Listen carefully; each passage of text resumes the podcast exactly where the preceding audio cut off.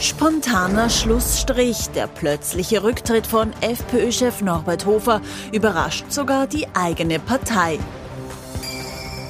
Wiederwahl. Bei der nächsten Präsidentschaftswahl könnte Hofer trotzdem noch einmal antreten. Amtsaufgabe. Wegen brisanter Chatnachrichten verlässt der ehemalige ÖVP-Justizminister Wolfgang Brandstätter den Verfassungsgerichtshof.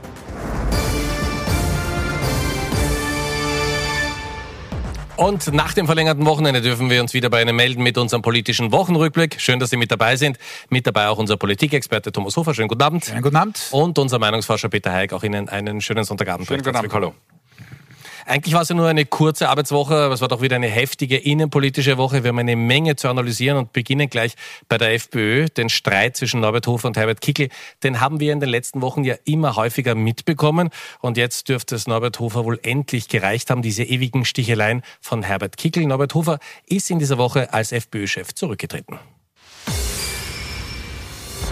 Norbert Hofer. Einst war er der blaue Überflieger. 2016 wird er fast zum Staatsoberhaupt gewählt. Damals verliert er die Stichwahl gegen den heutigen Bundespräsidenten Alexander van der Bellen nur denkbar knapp.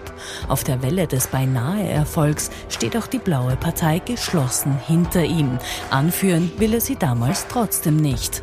Heinz-Christian Strache äh, ist ein wesentlich besserer Obmann, als ich es jemals sein könnte. Ich habe eine völlig andere Persönlichkeitsstruktur.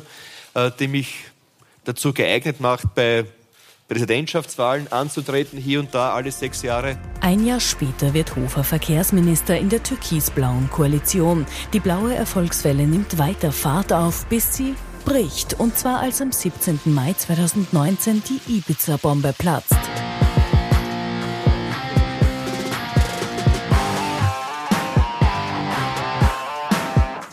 Ohne Strache steht Hofer plötzlich wieder in der ersten Reihe und übernimmt als Bundesparteiobmann. Ich nehme die Wahl an, liebe Freunde, wir sind wieder da. Vor ihm liegt zwar ein blauer Scherbenhaufen, doch hinter ihm steht damals noch Clubobmann Herbert Kickel. Mittlerweile sieht das ganz anders aus. Seit Wochen reitet Kickel Attacken gegen seinen Parteikollegen. Am Dienstag wirft Hofer schließlich das Handtuch. Per Tweet, der selbst für die FPÖ so überraschend kommt, dass ihn offenbar sein eigenes Büro wieder löscht. Es folgt Rätselraten, auch bei Hofers Vorgänger. Ich weiß nicht, in welchem Zustand, war es aus der Emotion heraus, hat er die Nerven weggeschmissen, war es eine Weinlaune. Äh, darüber kann man nicht spekulieren, aber es ist schon sehr eigenartig und außergewöhnlich. Am Tag nach dem Rücktritt versichert die Partei, der interne Machtkampf sei nicht der Grund. Es ist eine Folge seiner gesundheitlichen Belastung nach seinem schweren Unfall, der zwar schon lange zurückliegt, aber der ihn ja nach wie vor sehr belastet. Die Liste möglicher Nachfolger ist denkbar kurz. Morgen wird sie die FPÖ im Parteipräsidium diskutieren. Im Pole Position ist jedenfalls der, der selbst ordentlich am Chefsessel gesägt hat. Klubobmann Herbert Kickel. Jetzt, glaube ich, können wir uns einig sein, Herr Hofer, dass Norbert Hofer wirklich alle überrascht hat. Aber war das auch eine sinnvolle Überraschung? Naja, die kommt darauf an, von welcher Warte man das sieht. Ich glaube, er hat vor allem seine Verbündeten in der Partei überrascht und eigentlich vor den Kopf gestoßen und deren Strategie jedenfalls über den Haufen geworfen. Überrascht war sicherlich auch Herbert Kickl, aber halt ein paar Minuten oder ein paar Stunden. Der war ja wandern auf der Rax mit äh, Parteifreunden und mit journalistischer Begleitung. Ähm, also das wird ihn schon an dem Tag überrascht haben. Aber er ist genau an sein Ziel gekommen, muss man sagen. Und wir haben es in den vergangenen Wochen hier genauso gesagt. Ich habe wörtlich gesagt, gesagt, Herbert Kickel will es jetzt wissen, äh, er legt es darauf an, er will Fakten schaffen. Die Fakten hat er jetzt. Äh, er geht aufs Ganze, er geht da wirklich in die Vollen und hat keine schlechten Karten, dass er da jetzt wirklich der nächste Parteichef wird, auch wenn, und das betone ich äh, und habe es auch an dieser Stelle öfter schon gesagt, ähm, da gewichtige Gegner in den eigenen Reihen sind. Vor allem natürlich die Oberösterreichische Landesgruppe an der Spitze mit Manfred Heimbuchner, der ihn absolut und partout nicht will. Warum? Aus mehreren Gründen. Weil er natürlich seine eher koalitionsorientierte orientierte Linie diesfalls mit der ÖVP konterkariert, Kickel nämlich, und natürlich, weil er da jetzt in seinem Landtagswahlkampf auch keine Wellen braucht. Ähm, aber wie gesagt, so wie Sie es angedeutet haben, Hofer hat die eigenen Verbünden ganz zuerst und am massivsten überrascht äh, und am falschen Fuß erwischt. Es wird jetzt ganz schwer sein, äh, dass Heimbuchner da jemanden noch aus dem Hut zaubert, der Kickel auch schlagen kann. Denn er hat ja auch nichts davon, wenn es da zu einem Showdown auf einem Parteitag kommt und das dann irgendwie knapp für die eine oder andere Seite ausgeht. Äh, also deswegen ist das wirklich wirklich ein, ein Rückschlag für Heimbuchen und Co. Sehen Sie das auch so, Eric? Ist äh, dieser gematte Wiesen, wie man sagen würde, für Herbert Kickel, dass jetzt die FPÖ übernehmen kann? Naja, also man hört ja mal von medialer Seite, dass es auch in der Partei nicht ganz so ausgemacht ist, wobei ich schon glaube, dass äh, in der Funktionärsebene ähm, und was die, die Landesparteiführer betrifft, ähm, dass es dort eine, eine Mehrheit für Herbert Kickl gibt. Das ist aber nur die zweite Frage in Wirklichkeit, weil die erste Frage ist, wie reagieren die Wählerinnen und Wähler darauf? Wir haben das ja schon letzte Woche wohlweislich in Voraussicht ähm, ja schon abgetestet gehabt und haben gesehen, dass in der Wählerschaft der Freiheitlichen Partei es eine derzeit 50-50-Positionierung gibt. Und wenn man hinüberschaut, zur ÖVP-Wählerschaft. Dort wäre eigentlich Norbert Hofer der gewünschtere Kandidat was den manchen ÖVP-Wählern es erleichtern würde in verschiedensten Situationen, ähm, wie zum Beispiel möglicherweise einer Verurteilung des Bundeskanzlers, ähm, äh, zur äh, Freiheitlichen Partei zu switchen. Das scheint mit Herbert Kickel nicht ganz unmöglich, aber schwer möglich. Also halten Sie so 30 Prozent für die FPÖ, so in den nächsten fünf, acht Jahren äh, mit Herbert Kickl? Ja, jetzt mal. Ja, ganz eine einfache Frage. Ganz, eine, ganz eine einfache Frage. Jetzt brauchen Sie jeden Konjunktiv. Auf, nein, ich habe leider die Kristallkugel nicht mit. Naja, na ja, mein Gott, warum nicht? Der Punkt ist einfach der, jetzt die 20 Prozent, die jetzt stabilisiert werden, ja, die, die müssen jetzt einmal mal gehalten werden. Und jetzt, Kollege Hofer hat es übrigens schon letzte Woche angedeutet, und dann kommt es darauf an, was auf der ÖVP-Seite passiert. Und wenn es dort zu einem warum auch immer zu einem Showdown kommt und, und ähm, ähm, möglicherweise die ÖVP den Bundeskanzler an der Spitze verliert, dann halte ich gar nichts für ausgeschlossen. Ganz kurz, be bevor Sie antworten noch. Äh, ich meine, wird sich viel in der FPÖ mit Kickl ändern? Ich meine, der war doch der Redenschreiber für, für Haider, war der Mann hinter Strache. Also. also äh, im Vergleich zu den letzten Wochen und Monaten wird sich nichts ändern. Warum? Weil Herbert Kickl eh schon die Linie vorgegeben hat. Es war ja tatsächlich eine eigenartige Situation, die Norbert Hofer da auch herbeigeführt hat. Und es war auch nie eine Doppelspitze, es war auch keine Doppelstrategie. Äh, Hofer war halt geduldet von beiden Seiten und gesagt, okay, mit dem können wir beide irgendwie leben. Äh, aber im Hintergrund hat natürlich Kickl den Ton angegeben. Das ist schon klar, er hat, und er war derjenige, der das sofort erkannt hat mit Corona, das Potenzial, das es da gibt, ist da voll reingegangen, sehr offensiv, sehr aggressiv natürlich, was eben auch Wähler verschreckt. Und das ist jetzt genau das, was wir uns aktuell mal, was die Zielgruppen angeht, anschauen müssen. Die ersten die er ansprechen will. Das macht er schon jetzt und gar nicht unerfolgreich, denn ein paar Prozentpunkte ist es ja schon raufgegangen für die FPÖ seit Ende vergangenen Jahres. Das sind diejenigen, die 2019 aufgrund von Ibiza und dieser internen Spesenaffäre ins Nichtwählerlager gegangen sind. Die waren auch damals nicht für einen Herrn Kurz gewinnbar. Also die versucht der Herr Kickel wieder zu reaktivieren. Das ist ihm gut für 20 und vielleicht ein bisschen drüber, nicht viel mehr, aber okay. Und dann ist die Frage, kann er jene ansprechen, die 2017 und 19 zur ÖVP gewechselt sind? Und da ist es genauso so, das ist genau das Problem, das der Kollege Heiger angesprochen hat, dass die natürlich mit Kickel, mit dieser ganz, ganz aggressiven Linie schon ein Problem haben. Äh, wo es jetzt nur für die ÖVP ein, ein Thema ist, und da gibt es viele schlechte Nachrichten für die ÖVP in den letzten Wochen, aber das ist jedenfalls eine davon. Es ist jetzt mal mittelfristig, würde ich sagen, eine Koalitionsoption weg. Äh, denn mit einer Heimbuchner oder Hofer dominierten FPÖ hätte man jederzeit, wohl nicht den fliegenden Wechsel, das wäre sich so auch nicht ausgegangen, aber nach einer nächsten Wahl schon eine weitere Option gehabt. Mit Kickel geht das sicher nicht. Kickel war immer, wir haben es an dieser Stelle oft und gerne erzählt. Ähm, der war immer ein ÖVP-Skeptiker und äh, nach Ibiza und der Reaktion der ÖVP äh, schon gar. Das, was aber der Kollege angesprochen hat, das ist genau der Punkt. Wir wissen einfach nicht, wie sich diese Chat, diese Justizgeschichten weiterentwickeln. Sollte es da wirklich noch einmal, wir wissen es nicht, äh, zu, einer, zu einem echten äh, ja, äh, Einschlag kommen äh, und die ÖVP irgendwann ohne Kurz dastehen, dann ist am Wählermarkt wirklich viel möglich. Aber das jetzt zu prognostizieren, wäre wirklich Charlatanerie. Aber mittelfristig, also was wir wissen, was Kickl auf jeden Fall kann, das haben wir auch gesehen, ist Opposition. Mittelfristig ist das doch für die FPÖ ähm, ein Ziel, das sie mit Kickl wahrscheinlich erreichen kann, ist einfach die stärkste Oppositionskraft zu werden. Weil diese Opposition, das kann er. Ja, das, das, das, das kann er. Aber das Problem ist ja, ich möchte ja, wenn ich in einem Land etwas verändern möchte, muss ich Regierungsfähigkeit anstreben. Also wenn ich in, der, in Richtung 25, 30 Prozent gehe, weil mit mir alleine auf dieser Ebene wird das wohl eher nicht funktionieren. Ähm, gleichzeitig hat man auch noch als Hürde dann den Bundespräsidenten, für den ja Kickel diesbezüglich wahrscheinlich ein No-Go ist in einer, in einer neuen Konstellation. Also da gibt es ein paar Dinge, die, die es der Freiheitlichen Partei erschweren würde. Was aber das, das Ziel und Weg sein könnte, und das haben wir schon oft in der Geschichte gesehen, öfter auch von rechten Parteien ist, ich destabilisiere und desavouiere das politische System, gleichhin auch das ähm, das juristische System. Ähm, es kommt dann zu, zu, zu Neuwahlen. Aus diesen Neuwahlen gehen kaum stabile Koalitionen heraus. Und dann ist irgendwann das Vertrauen in die politischen Institutionen des Landes so erschüttert, dass man sagt, und hier ist die Lösung, wir haben es auch immer gleich gesagt. Es ist auch historisch ähm, in, in vielen Fällen nachzuvollziehen. Möglicherweise, möchte ich der Freiheitlichen Partei nicht unterstellen, aber möglicherweise ist das auch ein Ziel.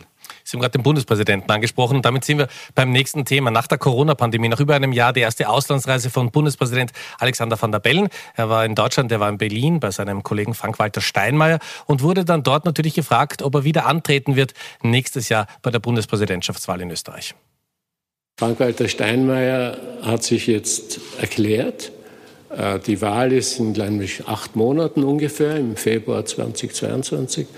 Also wenn ich acht Monate zurückdenke, die Wahlen werden wahrscheinlich, sagen wir mal, Oktober 22 sein. Da hätte ich aber noch viel Zeit, oder? Alexander van der Bellen. Äh, wir müssen wieder zu Norbert Hofer zurück. Ähm, wenn van der Bellen antritt, halten Sie es für wahrscheinlich, dass das Hofer nochmal antritt? Mein Gott, schwer zu sagen. Er hat sich diese Hintertür offen gelassen, nicht? Er bleibt, was auch etwas eigenartig ist, aber gut, nicht? Normalerweise tritt man zurück und das ist es dann. Ähm, er bleibt dritter Nationalratspräsident. Das äh, ist ungewöhnlich und das ist natürlich oder kann als Hintertür genutzt werden. Was bis dorthin in der FPÖ passiert, ist eine zweite Geschichte. Ob es dem Herrn Kickel gar so recht ist, der hat natürlich, wir haben es im vorherigen äh, Zuspieler gesehen, äh, wo der Herr Stefan, der interimistische äh, Parteichef quasi, äh, gesagt hat, nein, nein, das war alles die Krankheit, war es natürlich nicht den Hofer hat das ja auch direkt angesprochen, ähm, ob Kickl jetzt unbedingt ähm, sozusagen dieses, diese Erinnerung an, an, an ähm, den eigenen Aufstieg bis an die Spitze, möglicherweise, wir werden erst sehen, wie das morgen ausgeht, ja, ähm, da dauernd geliefert bekommt, weiß ich nicht, werden wir sehen. Äh, die Frage ist auch, ob Hofer dann wirklich in diese sehenden Auges in eine Niederlage geht, wenn Van der Bellen antritt. Darauf deutet derzeit einiges, aber auch da wissen wir natürlich noch nicht alles. Aber klar ist, dass es wohl nicht mehr so ein Ergebnis geben äh, würde, wie äh, das das letzte Mal Norbert Hofer durchaus für viele überraschend gelungen ist. Sehen Sie das auch so? Wäre Norbert Hofer nahezu chancenlos, wenn er gegen Alexander van der Bellen antreten müsste? Naja, chancenlos weiß ich nicht, aber, aber die, die, die Ausgangssituation ist eine, eine denkbar schlechte. Also jetzt äh, haben wir schon im Vorfeld der, der, der, dieser Sendung ein bisschen herumspintisiert. Also nehmen wir mal die theoretische Möglichkeit an. Ich kann mir nicht vorstellen, dass das eintritt, aber die ÖVP unterstützt den Antritt von, von Norbert Hofer. Dann werden Mit Spekulationen aber, darüber ja, momentan, ja. Wie, wie, wie auch immer, das ist die einzig realistische Variante, wo ich sage, ich kann hier möglicherweise Wählergruppen verschieben. Ob das für die ÖVP gescheit wäre oder nicht, ist eine ganz andere Sache. Aber sagen wir mal, es ist so. Ähm, dann werden auch nicht 100% der ÖVP-Wähler sagen, ah, na, wenn die ÖVP den Norbert Hofer unterstützt, dann unterstützen wir ihn auch. Also das heißt, die Chancen sind auch in so einer Konstellation für Norbert Hofer nicht gut. Und ohne diese Unterstützung gar keine? Äh, nein, also äh, nein. Ja. Chancen. Wenn Van der Bellen antritt, wir wissen dann natürlich nicht, welche weiteren Kandidatinnen und Kandidaten es gäbe. Ähm, ich glaube nur bei der ÖVP, und ich kenne diese Spekulationen auch, die da medial aufgebracht worden sind, sind insofern, glaube ich, fehlgeleitet. Kann schon sein, dass wer spielt in der ÖVP damit, aber machen wird es die ÖVP wohl nicht. Warum? Sie wird auch nicht sehenden Auge sich eine Niederlage abholen. Ähm, das ist schon ein großer Schritt zu sagen, wir stellen möglicherweise keinen eigenen auf. Wenn Sie keinen eigenen aufstellen, dann müssen Sie fast den amtierenden Bundespräsidenten, der auch aus Sicht der ÖVP das wahrscheinlich gar nicht schlecht gemacht hat, unterstützen. So, da muss man einen eigenen aufstellen, wenn man diese Unterstützung nicht will. Aber da den Herrn Hofer zu unterstützen, also das wäre sehenden Auges eine Niederlage, die die ÖVP äh, rein PR-technisch, äh, so schätze ich zumindest äh, die Herren ein in der ÖVP, äh, man wohl ganz zuletzt braucht. Wir bleiben gleich bei der ÖVP. Die ÖVP und die Chats und die Justiz, eine nahezu unendliche Geschichte. In dieser Woche hat es dann einen Paukenschlag gegeben. Es sind weitere Chats aufgetaucht und es gibt einen sehr, sehr prominenten ÖVP-Rücktritt. Wolfgang Brandstätter wird im Jahr 2018 Verfassungsrichter auf Vorschlag der ÖVP. Parteichef ist damals Sebastian Kurz. Vom Job als Höchstrichter zieht er sich jetzt aber zurück. Auch er stolpert über Chatnachrichten. Ausgetauscht hat er die mit dem suspendierten Justizsektionschef Christian Pilnacek. Pilnacek äußert sich darin unter anderem rassistisch und frauenfeindlich, etwa als er eine Verfassungsrichterin als Müllfrau bezeichnet. Von Brandstätter kommt in den Chats kaum Widerspruch. Mit seinem Rückzug kommt er einem möglichen Amtsenthebungsverfahren zuvor. Ich tue dies in der Überzeugung, damit einen persönlichen Beitrag dazu leisten zu können, dass der Verfassungsgerichtshof besser aus der tagespolitischen Diskussion herausgehalten werden kann. Wie zuletzt so oft kommen auch diese Chats im Zuge des Ibiza-Untersuchungsausschusses ans Tageslicht. Die Neos spielen sie den Medien zu. Bei der ÖVP sorgt das für Entrüstung, wobei ÖVP-Fraktionsführer Andreas Hanger diese Woche auch mit lautstarker Kritik an einem Staatsanwalt der Wirtschafts- und Korruptionsstaatsanwaltschaft für Aufsehen sorgt. Die ermittelt ja auch gegen Kanzler Kurz. Ich äh, würde gern festhalten, dass ich äh, die Einschätzung teile, dass es äh, immer falsch ist, wenn Institutionen pauschal äh, kritisiert werden. Das gilt für Behörden, das gilt für Ministerien, das gilt für die Bundesregierung, ähm, das gilt auch für andere Institutionen in diesem Land. Aber sachliche Kritik muss äh, durchaus immer möglich sein.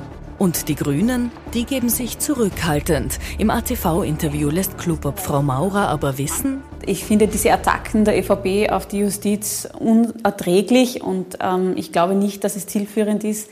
Die Justiz soll arbeiten können, in Ruhe ihre Arbeit machen können. Dass das so passieren kann, dafür garantiert Alma Sadic Türkise Justizkritik könnte es auch künftig geben. Immerhin stehen wichtige Entscheidungen an, etwa wie es in den Ermittlungen gegen Finanzminister Blümel weitergeht oder ob gegen Sebastian Kurz Anklage erhoben wird.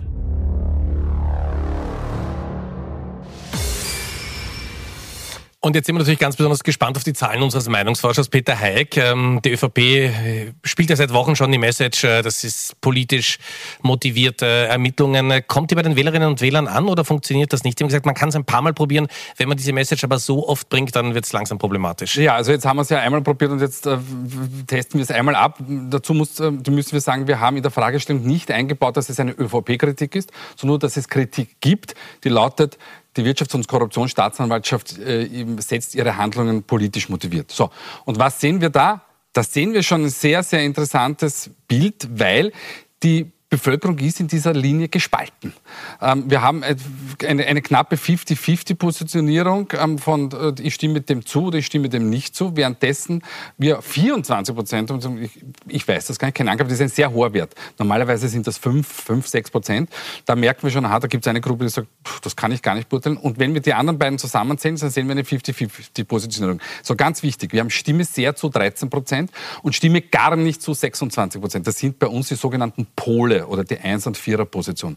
Und wir schauen uns dort immer das Verhältnis an. Und da ist das Verhältnis doch noch ein klareres, nämlich 1 zu 2. Das heißt, es gibt also an den Polen einen deutlichen Überhang, stimmen nicht so. Aber wir sehen, die Kritik verhaftet. Die Frage ist, Wer steigt auf diese Kritik ein? Jetzt haben wir, wie immer, die CNC-Erinnen haben das schon gelernt. Ähm, schauen wir uns die, die Parteiwählerschaften an. Und wir haben unter zwei herausgenommen, nämlich die ÖVP-Wähler. Die sagen zu 67 Prozent, ich stimme dem sehr der eher zu. Also ganz klar, der Narrativ der, der, der ÖVP und des Kanzlers ähm, wird angenommen. Und auch bei der Freiheitlichen Partei haben wir zwar more or less auch ein bisschen eine 50-50-Position mit einem leichten Überhang in Richtung Stimme dem sehr da eher zu. Die anderen Parteien haben wir nicht ausgewiesen. Das ist ganz klar, quasi links der Mitte sagt man, na, dem stimme ich äh, sicher nicht zu. Warum ist die Freiheitliche Partei so wichtig ähm, aus Sicht der ÖVP? Wenn es nämlich dort eine Kontrapositionierung gäbe, dann könnte möglicherweise die Kritik an Kurz verhaften und ich würde mir schwerer tun, bei Anklage zum Beispiel zu bleiben, weil ich immer die Sorge haben müsste, müsste Wähler und Wählerinnen fließen ab. Solange aber Teil Teile der freiheitlichen Wählerschaft das ähnlich sieht. Die sehen es natürlich nicht nur wegen Kurz so, sondern die sehen es auch aus, aus ihren Reihen so. Ähm, habe ich aber ein geringeres Problem, weil dort, dort ist das Auffangbecken, das sind die beiden kommunizierenden Gefäße. Aber wie gesagt, die Kritik verhaftet langsam. Jetzt ist das, was wir letzte Woche gesagt haben.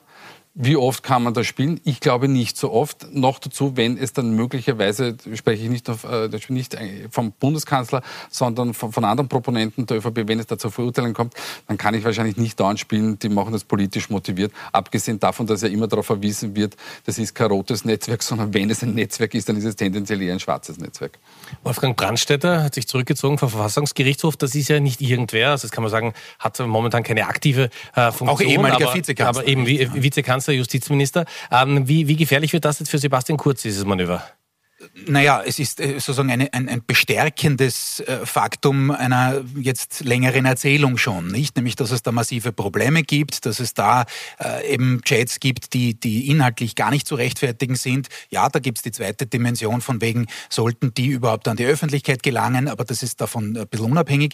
Äh, erfreulich ist das jedenfalls nicht für die ÖVP. Und es erhöht natürlich noch einmal den Druck, und da haben wir auch in den vergangenen Tagen einiges gesehen, auf den Koalitionspartner, nämlich die Grünen. Da ist jetzt in der kommenden Woche ein sehr, sehr relevantes Gremium, das zusammentritt, nämlich der Bundeskongress. Ich persönlich erwarte jetzt da keine große Revolution, aber das war immer wieder so eine heikle Zusammenkunft, wo auch schon Dinge passiert sind, die der Grünen Parteispitze nicht recht waren. Äh, aktuell schaffen das äh, Werner Kogler als Vizekanzler und auch äh, Sigrid Maurer, die wir gesehen haben im Zuspieler, äh, sehr, sehr gut, da den Deckel drauf zu halten. Aber diese Koalition hat nur fünf Überhangsmandate im Nationalrat. Also wirklich dick ist diese Mehrheit nicht. Und natürlich immer dann, wenn sowas kommt, äh, jetzt in dem Fall kann man sagen, es ist ein Rücktritt erfolgt. Gut, das war Krisenmanagement, wie man sich erwartet. Äh, ist jetzt keine Bestemmhaltung gewesen. Es haben beide eingesehen, beide Beteiligten, auch der Pilnacek, dass das suboptimal war, um es sehr freundlich zu formulieren, was sie da geliefert haben. Äh, aber natürlich jedes Mal, wenn so eine Causa kommt und die Nächsten können um die Ecke biegen, jederzeit, wir wissen nicht wann, äh, Stichwort Blümel, Sie haben es genannt, Stichwort potenzielle Anklageerhebung, äh, selbst gegen den Kanzler, das ist natürlich dann schon eine Geschichte, wo ich sage, da wird der Druck auf die Grünen noch mal dramatisch zunehmen, auch wenn sie jetzt schon vorbauen für die Situation und sagen, na gut, Anklage heißt ja noch nicht äh, verurteilt, da gilt ja noch immer die Unschuldsvermutung, aber zumindest eine Linie hat äh, Kogler gezogen jetzt zuletzt äh, bei den Kollegen, glaube ich, von, äh, von Ö1, äh, wo er gesagt hat, nein, verurteilter Kanzler geht nicht. Also immerhin diese rote Linie, sagen wir mal, gibt es bei den Grünen. Rechtzeitig eine Woche vom Bundeskongress. wenn wir nochmal bei Sebastian Kurz bleiben, Schützenhöfer, der steirische Landeshauptmann, ist heute ausgerückt, hat durchaus das Umfeld von Kurz kritisiert, hat aber gesagt, wir lassen uns diesen jungen Bundeskanzler nicht rausschießen. Spürt man schon ein bisschen was an den Zahlen? Weil es war doch immer so, dass man gesagt hat, Kurz liegt so weit vorne und hat äh, keine wirkliche Konkurrenz. Das kann für ihn so schnell nicht so gefährlich werden. Naja, das kommt darauf an, welche Zahlen wir uns ansehen. Also wenn wir uns die, die, die, die berühmte Sonntagsfrage ansehen, dann hält die ÖVP eigentlich trotz alledem noch immer relativ stabil. Es sollen 33 bis 35 Prozent sein. Also da gibt es derzeit keine Gefahr. Wenn wir uns die fiktive äh, Bundeskanzlerfrage anschauen, auch dort nicht. Der, Mitbewerb ist nicht so stark, dass man Sebastian Kurz aushebeln könnte. Der Kanzler hatte schon viel bessere Werte, aber er ist trotzdem noch immer sehr, sehr ähm, gesetzt und sehr, sehr gefestigt in, in seinen Werten. Wenn wir uns ähm, andere Werte ansehen, wie Vertrauenswerte ähm, oder wie ist Ihnen der Kanzler positiv oder negativ aufgefallen, wie morgen, in, wie morgen ihn heute ja. dargestellt werden wird. Morgen Montag in heute. Ähm, richtig, genau. Ähm, dann sieht man, ähm, dass er sehr wohl an, an, an, Boden verloren hat und dass es natürlich jeder, jeder weitere Schnitzer natürlich an seiner Reputation knappert.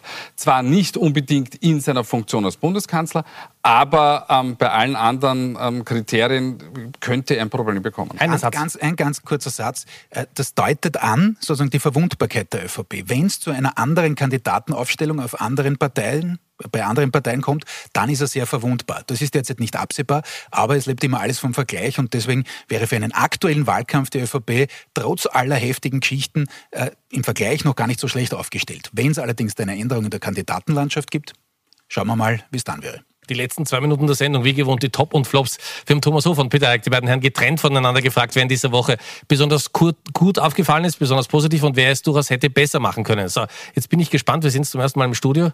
Ui, da gibt es eine Menge zu erklären. Ja. Ich glaube, bei mir ist es einfacher, ja. wobei die, die Geschichte äh, ja. äh, Verfassungsgerichtshofspräsident Christoph Grabenwarter als Top der Woche, ich glaube, er hat das sehr angemessen, sehr ruhig äh, äh, agiert, der Sache angemessen hart, aber jetzt nicht noch einmal eskalierend. Äh, und Norbert Hofer, ich habe es vorhin schon gesagt, er hat einfach mit seinem Rücktritt motiviert, wie auch immer, ich verstehe die persönliche Geschichte absolut. Äh, der Mann hat, hat äh, auch diese gesundheitlichen Probleme auch weggesteckt und über mehrere Wahlkämpfe äh, weggesteckt. Das war schon bewundernswert, aber er hat in Wahrheit seinen Parteien, seinen Gegnern einfach Vorschub geleistet und, und deren Strategie befördert. Knapper Minute noch, Herr Heck, ich bin gespannt. Na, das Jetzt schaffe ich locker, da lasse ich mir noch eine lange Einleitung. Nein, ähm, Flop der Woche, da können wir beim vorigen ähm, ähm, Beitrag anschließen, das ist ist äh, Brandstätter und ähm, Pilnacek, die beiden Proponenten der Chats, falls Sie es noch nicht erkannt haben. Ja, ich wollte gerade sagen, es ist ein bisschen Bilderrätsel, ja, aber jetzt ist es äh, aus, ja. Richtig, genau. Also das ist natürlich, das, das geht schlicht und ergreifend nicht. Insbesondere nicht beim Herrn Pilnacek, der auch noch dazu Sektionschef ist und auf die Republik auch vereidigt ist. Ähm, Top der Woche deshalb aber Brandstätter, weil er ohne Zittern und Sagen mehr oder weniger zurückgetreten ist und gesagt hat, dass durch den Verfassungsgerichtshof nicht an. Wahrscheinlich wird man im Vorfeld mit ihm gesprochen haben. Aber das war in Ordnung. Im Gegensatz zu Sektionschef Pilnacek, der sich zwar entschuldigt hat, aber mit so einer absurden Leistung, nämlich mit, das bin ja eigentlich gar nicht ich und ich kann mich das selbst gar nicht nachvollziehen. Da empfehle ich ganz ehrlich gesagt an Therapeuten. Meine Herren, herzlichen Dank. Danke für die Empfehlung zum Schluss. Wir freuen uns, wenn Sie den Podcast unserer Sendung reinhören. Gleich meldet sich Kollege Wolfgang Schiefer nochmal mit den wichtigsten Meldungen des heutigen Tages im Überblick und ich freue mich, wenn wir uns nächsten Sonntag wiedersehen. Kommen Sie gut durch die Woche. Auf Wiedersehen.